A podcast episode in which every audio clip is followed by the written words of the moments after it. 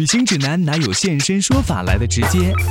量身定制当然比网上攻略更体贴到位。分享您的专属经验，畅聊旅途中的奇闻趣事。现在就和我一起走进七嘴八舌去旅行。各位来自全球的听友还有网友，你好吗？我是子聪，欢迎你收听今天的七嘴八舌去旅行节目。提到瑞士这个国家，大家会联想到很多美丽的画面，比如皑皑白雪覆盖的城市，还有冬季滑雪的场景等等，还会想到这是一个很安全、发达和富裕的国家。那如果子聪告诉你，全球最宜居的城市就在这里，你会不会更加感兴趣呢？我们今天的节目就要走进瑞士。的第一大城市苏黎世，和大家来聊一聊这个全欧洲最富裕的城市，它为什么这么的宜居？光环背后有哪些值得我们去体验的？我们会邀请苏黎世旅游局的嘉宾 Grace 来给大家做详细的介绍，欢迎你的收听。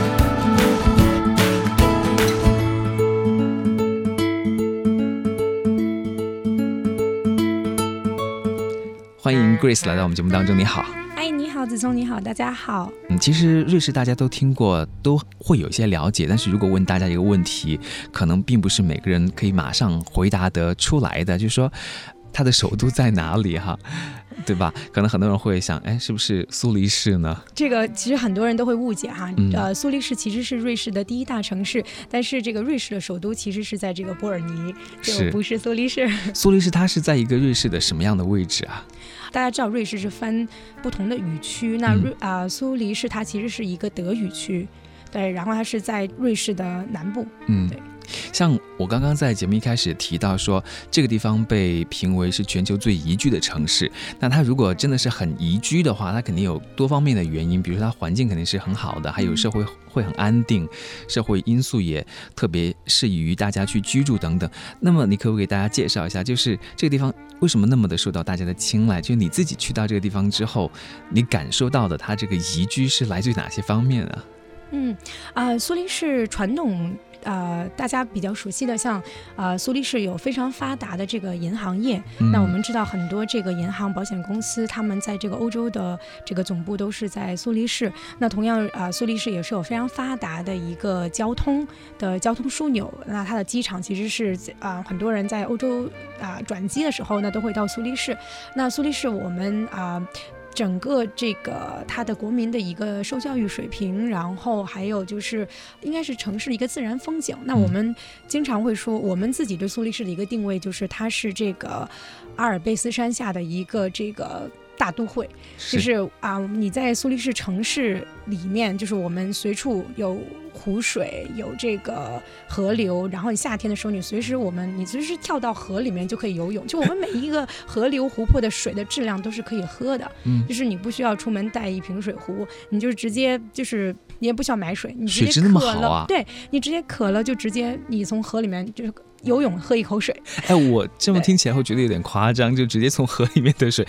你看我们自己的自来水在北京，其实你都不敢去喝的，因为它水垢很重。对，而且我们就是在苏黎世，我们城市里面随处可见的，就是我们有大大小小上百个喷泉，嗯，然后这些喷泉的水也是可以直接饮用的。就是它水的质量，就是你带一个水瓶子，然后你就渴了就接水，又是免费的，然后又很环保，所以大家在那个地方生活会觉得很安全，很安全，对，然后就啊新鲜的空气啦，然后啊如果。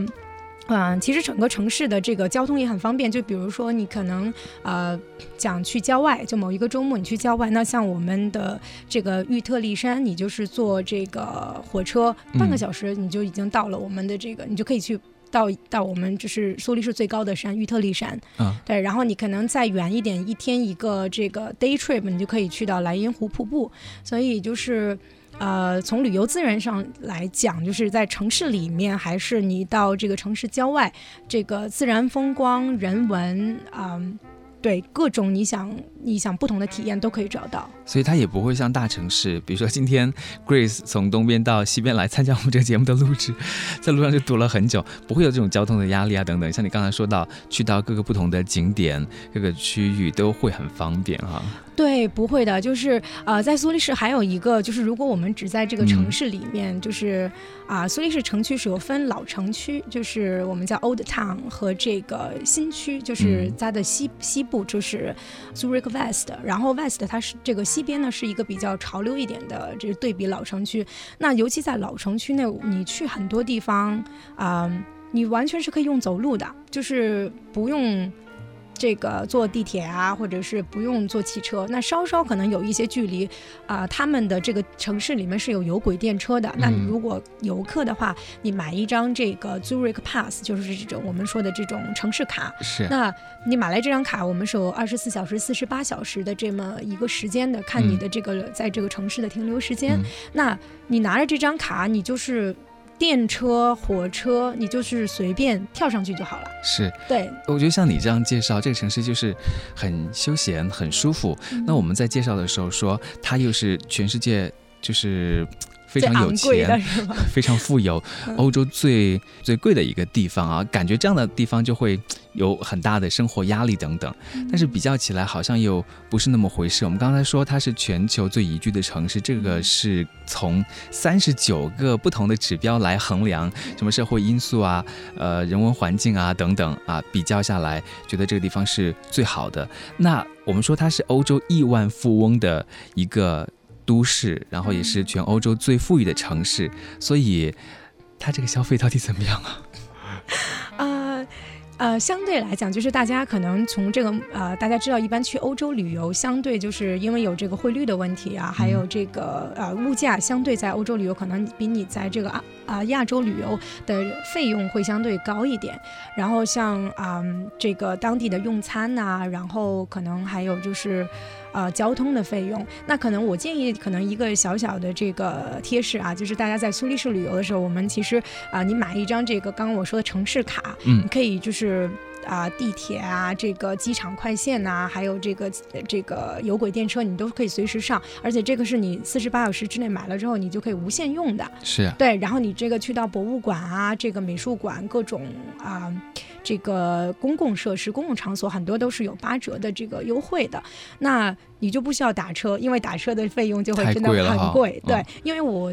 啊，我们知道，就是很多苏黎世当地人，他们其实都是不都是用交通工具，公共交通工具，因为很发达，所以其实你也不需要说选择这种昂贵的打打车的这个交通方式。嗯，就是说他们的生活肯定是会比较贵一些，但是也不会让你觉得太贵了，没办法承担。不会，对我们其实现在苏黎世旅游局的话，我们啊的统计，我们每一年现在在，尤其是中国的游客过到去苏黎世的，我们自由行的客人是越来越多，而且都是年轻人，因为可能。年轻人他有自己想有自己的一个行程安排，他不想跟团体这个出行，那就是其实所以从价格上来讲，你想就是年轻人他并不是说我们的目的地贵到就是一定是只有有钱人才能来，就完全不是。嗯，所以通过 Grace 给大家做的一个简单的介绍，苏黎世这个地方就是一个很宜居，它的这个河水是可以直接 去喝的、饮用的，然后交通也是很方便，要去各个不同的景点也是很快的就可以到达。那它的旅游资源非常丰富，那我们在半个小时节目时间当中没办法完全给大家做一些介绍。我们今天要来说一个重点，就是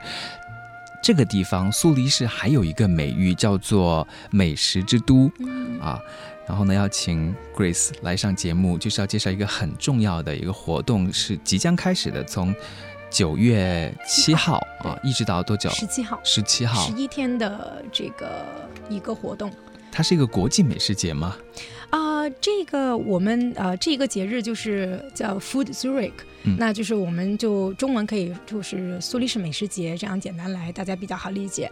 啊，这一个节日的话，我们是从去年二零一六年九月是第一届，啊，举办了这么一个大型的美食活动，啊，然后今年是第二年。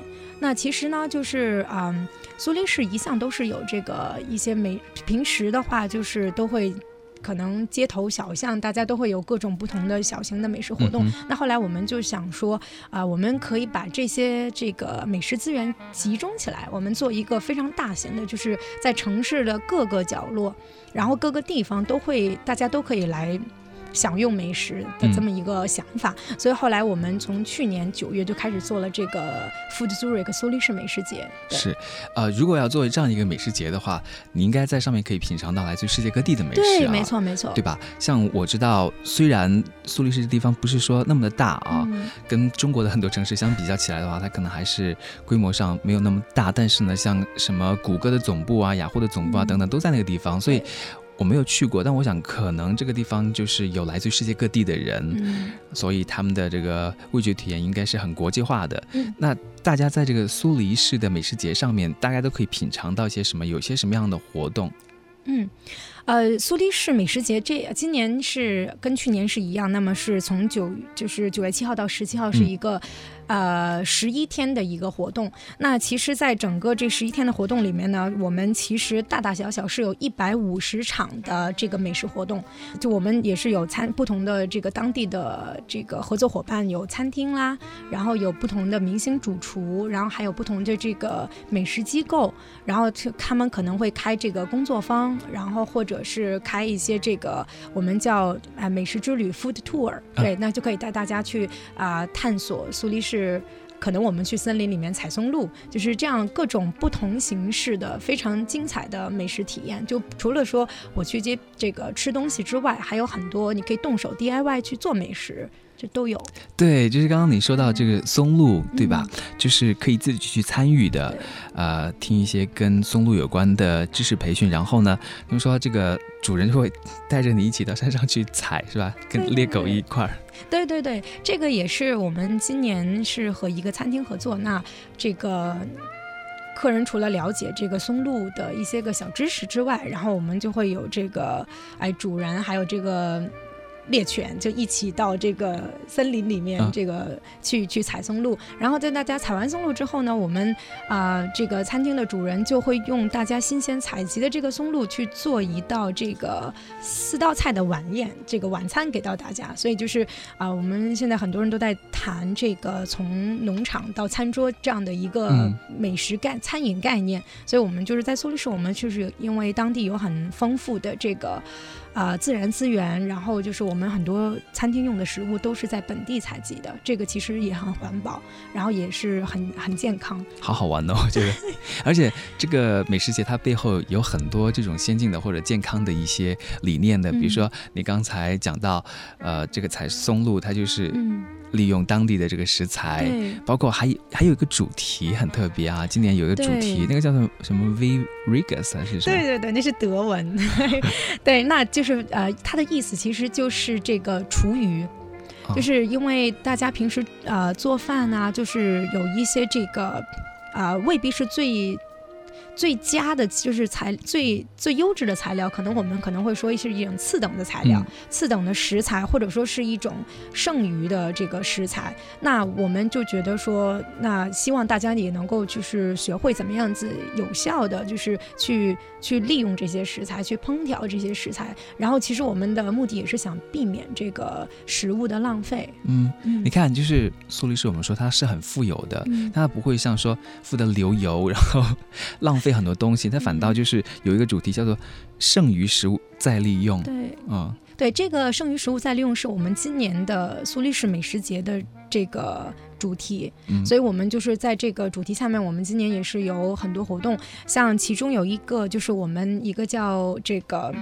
呃，夫比夫比，它是我们当地的这个一个美食机构。今天在苏黎世的这个美食节上面呢，会啊有一个自己的这个类似于美食站吧。那这个美食站，他们就会邀请啊参与的这个客人、游客也好，是动手去用我们说的这种剩余的材料去制作不同的，可能包括制作一些个。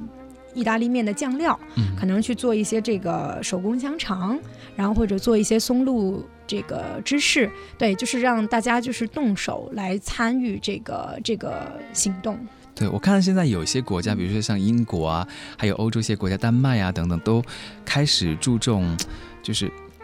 有的过期的食品，他们会形成一个叫做过期食品超市这样的地方，就是不要把这些资源都浪费了。有的可能它是接近快过期这样的一个日期，但是还是可以利用的，那他就可以。把这个再施舍给穷人呐，等等。嗯，对这个主题，我们其实在今年我们在苏黎世也是有这样的活动。我们当地的餐厅就有啊，部分餐厅就有做这样一件事情，就是客人你晚上晚餐的时间到餐厅去用餐或者是这个消费，我们的这个全部的菜品都是有这个折扣。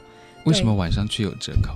因为就是担心可能有一些我们的菜品啊，或者这个食材，如果到晚上它可能今天一天没有卖完的话，那其实就要丢掉了。嗯，所以就鼓励大家就是晚上这个时间过来，我你会以一个更加优惠的这个价格，你也可以带外卖带回家。那我们也避免餐厅这个剩余过过量的食物而造成浪费啊。所以就是在这个美食节上面，大家是可以用一种很轻松的方式去享受美食的，是不是？对对对。有可能是在五星级餐厅或者米其林餐厅里面，也有可能是在这个街边有很多的这个摊位，然后各个国家的这些厨师他们就会来制作具有他们当地特色的一些美食来给大家品尝。对对对，就是我们的形式非常的丰富。那就是像你刚刚说到的，可能我们尤其在我们今年在这个美食节的开幕的这个开幕 party 上面，我们其实也是邀请了在苏黎世当地有五家这个五星酒店。对，然后他们的这个大厨，然后过来做一个这个。这个厨师餐桌，对，那可能大家就是我们精致餐饮的部分也有，那大家可能是想体验街头美食的，我们的街头美食也是有上百个摊档，所以就是这个萝卜青菜各有所爱，就是大家都可以找到自己喜欢的这个美食。我们说除了吃以外，还有很多可以玩的，对，你们也设计了一些很有意思的一些项目，车汽车展对吧？木雕，还有什么儿童趣味游戏等等。对对对，这些我们其实啊，因为苏黎世美食节，我们除了这个吸引可能是这个欧洲周边的国家，每年我们也是吸引到周边国家的客人慕名而来，然后啊，同时我们也是这个本地客人是啊，是我们很大的一个客源了。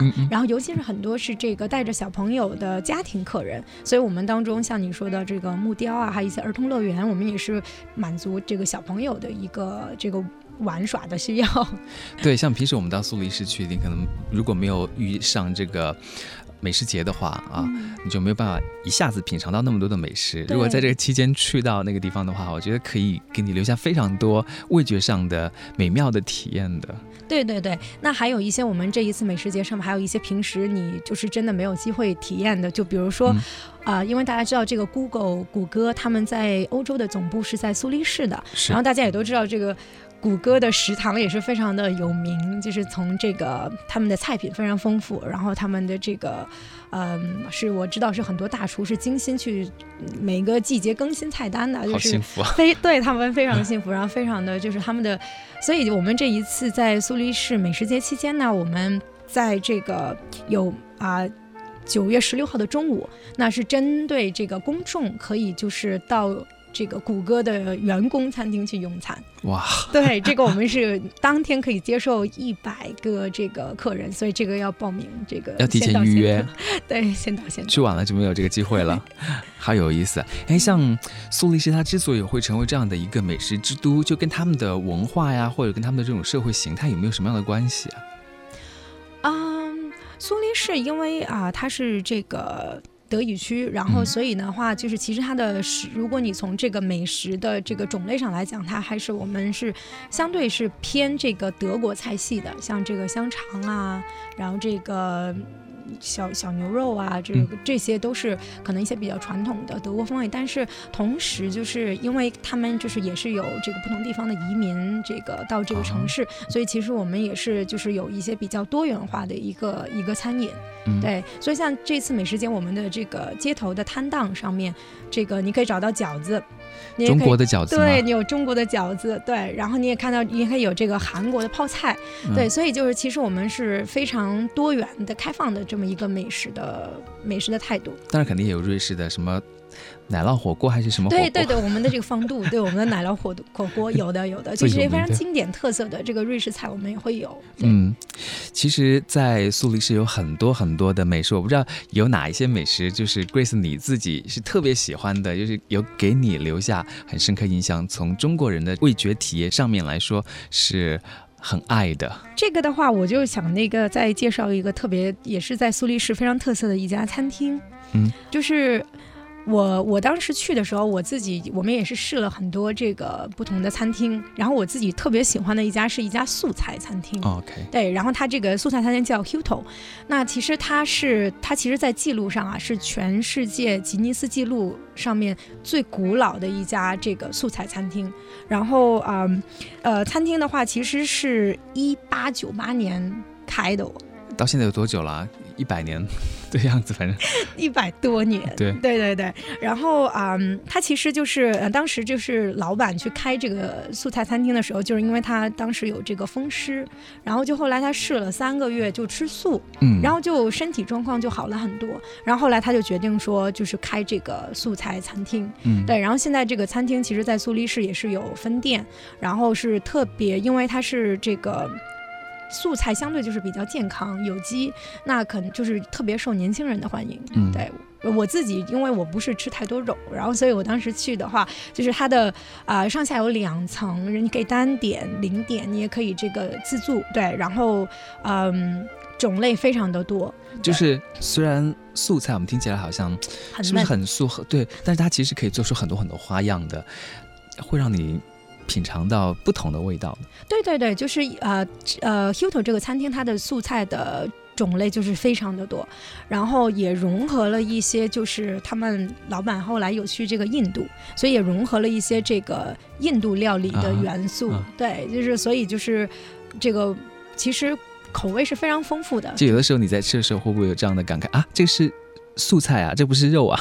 对对对，会有这种 对。然后啊，我想就是素菜餐厅，素菜其实也是现在一个这个餐饮的趋势，因为大家都想吃的更健康一点。嗯，对。我做了些功课，就看到在那个地方苏黎世，其实除了你刚才说到的这个素食餐厅以外，还有很多很多其他主题的，什么电影院餐厅，还有一个叫做牦牛黑暗餐厅。我不知道你去过没有？就是好像我不知道里面是怎么样来操作的哈，就是那种黑暗餐厅，可能是。由盲人来为您服务还是什么？对这一家的话是这个感觉是全，因为现在黑暗餐厅在不同的这个城市都有很多。对，那这一家其实应该是黑暗餐厅的鼻祖啊。对，然后这个当时也是这个餐厅的创办人也是希望，就是啊能为这个盲人这啊给他们创造一些工作的机会，然后所以他们当时开了这个盲人餐厅。你去了吗？我我当时没有，我我觉得黑暗餐厅挑战黑暗餐厅有一点害怕。对 对对。因为你有一点不知道自己在吃什么，对对对，但是那个体验还是很新奇的。对对对，我想是下一次要去。对，像您说去苏黎世有很多年轻人，所以年轻人他就愿意去尝试新鲜的、没有对感受过的东西。对对对，嗯，还有一些什么样的特色和大家到了那个地方去，比如说一定要品尝的呢？比如说巧克力，是不是？对，巧克力是呃，巧克力可能我想大家比较熟悉的，像这个瑞士莲。那个在包括在你在机场的免税店呢，你甚至在中国的很多超市都会都会看到这个瑞士莲，它其实是啊，在瑞士来讲是一个就是比较啊平价的平民的巧克力，但是其实品质也很好。对，那另外一个这个巧克力品牌，我就是特别想跟大家推荐，因为这个品牌他们其实不做出口，就说你在除了这个瑞士。其他地方是看不到的，对，是看不到的，在海外是没有的，对。然后这个品牌呢，它叫这个史宾利，嗯，那其实它是，嗯，它其实是我们，就是我瑞士的这个同事，他会说这个是我们瑞士最好的巧克力品牌，对。然后他们是有一家这个这个是。零售店就是在苏黎世的这个班霍夫大街购物大街上面，啊，非常漂亮的一家精品店。那其实它的巧克力也是有这个呃很精致的礼品的盒装。那同时它也会有这种我们说就是啊零卖，你可以去称重，看你要多少。对，然后这一个的话，就是我我非常的这个推荐大家去到苏黎世去，一定要尝试。你说它在其他地方买不到，会不会也有一个原因是说他们自己生产的那个巧克力有规定，你在某一个时间段之内要把它吃掉，比如说二十四小时之内，不然它味道可能会变呐等等。对我们其实这个有一个最佳的赏味期，那其实基本上就是三四天的样子。嗯，所以就是可能最多就是客人这个买完之后带回国还是可以的，但是可能这个长期的像这个运输到这个海外做出口就会有一点，就是可能味道就没有那么好。这真的要到那个地方才能品尝啊！我觉得喜欢巧克力和美食的人好幸福。对，那个地方也应该有个百来年的历史了吧？你说那对对对，这一家也是这个苏黎世非常古老的一个这个啊巧克力的品牌。那其实我刚刚说到的瑞士莲，其实他们是这个属处于就是属于同一家公司。对，那瑞士莲的话就是这个他们是做出口的，所以大家在这个。啊，当地的超市或者是这个海外都有的卖，这样。好，欢迎大家呢，可以在九月七号到十七号这十一天的时间去瑞士的苏黎世感受一下。其实周边也有很多玩的，就是你会建议大家在苏黎世这个地方待多久会比较能够尽兴的啊感受这个城市。啊，我建议大家，如果是到苏黎世的话，会是一个，呃，如果你的时间非常充裕的话，四到五天会比较好。那在你这个老城，还有我们的这个西区，就是比较潮流的区，然后你可以再去到这个郊外，像蓝烟瀑布啊，这个都可以。那如果你的时间可能非常的紧张的话，那我想就是可能你只是转机。那其实即使你只有二十四个小时，在苏黎世的这个老城区，也是你已经可以有太多的东西看。OK，哎，那我们说到的这个美食节，它是在某一个区域，还是整个城市都是在老城区，还是在新城区呢？哦，它其实是遍布在这个苏黎世老城，还有这个西区，甚至我们这个郊这个郊外的都有。OK，好，我们在这期节目当中给大家介绍了这个美食节，在下一期节目当中会更详细的来给大家介绍苏黎世这个城市，还有一些什么可以。让大家去玩的，怎么样来安排一段最完美的苏黎世之行？今天谢谢 Grace 来到我们节目当中，谢谢你，谢谢大家。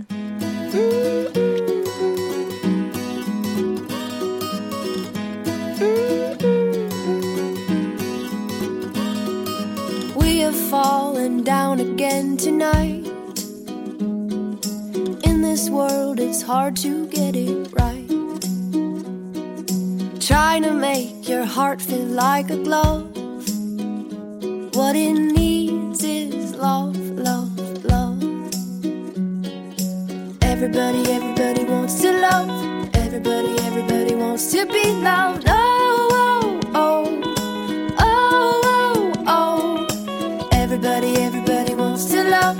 Everybody, everybody wants to be loved. Oh,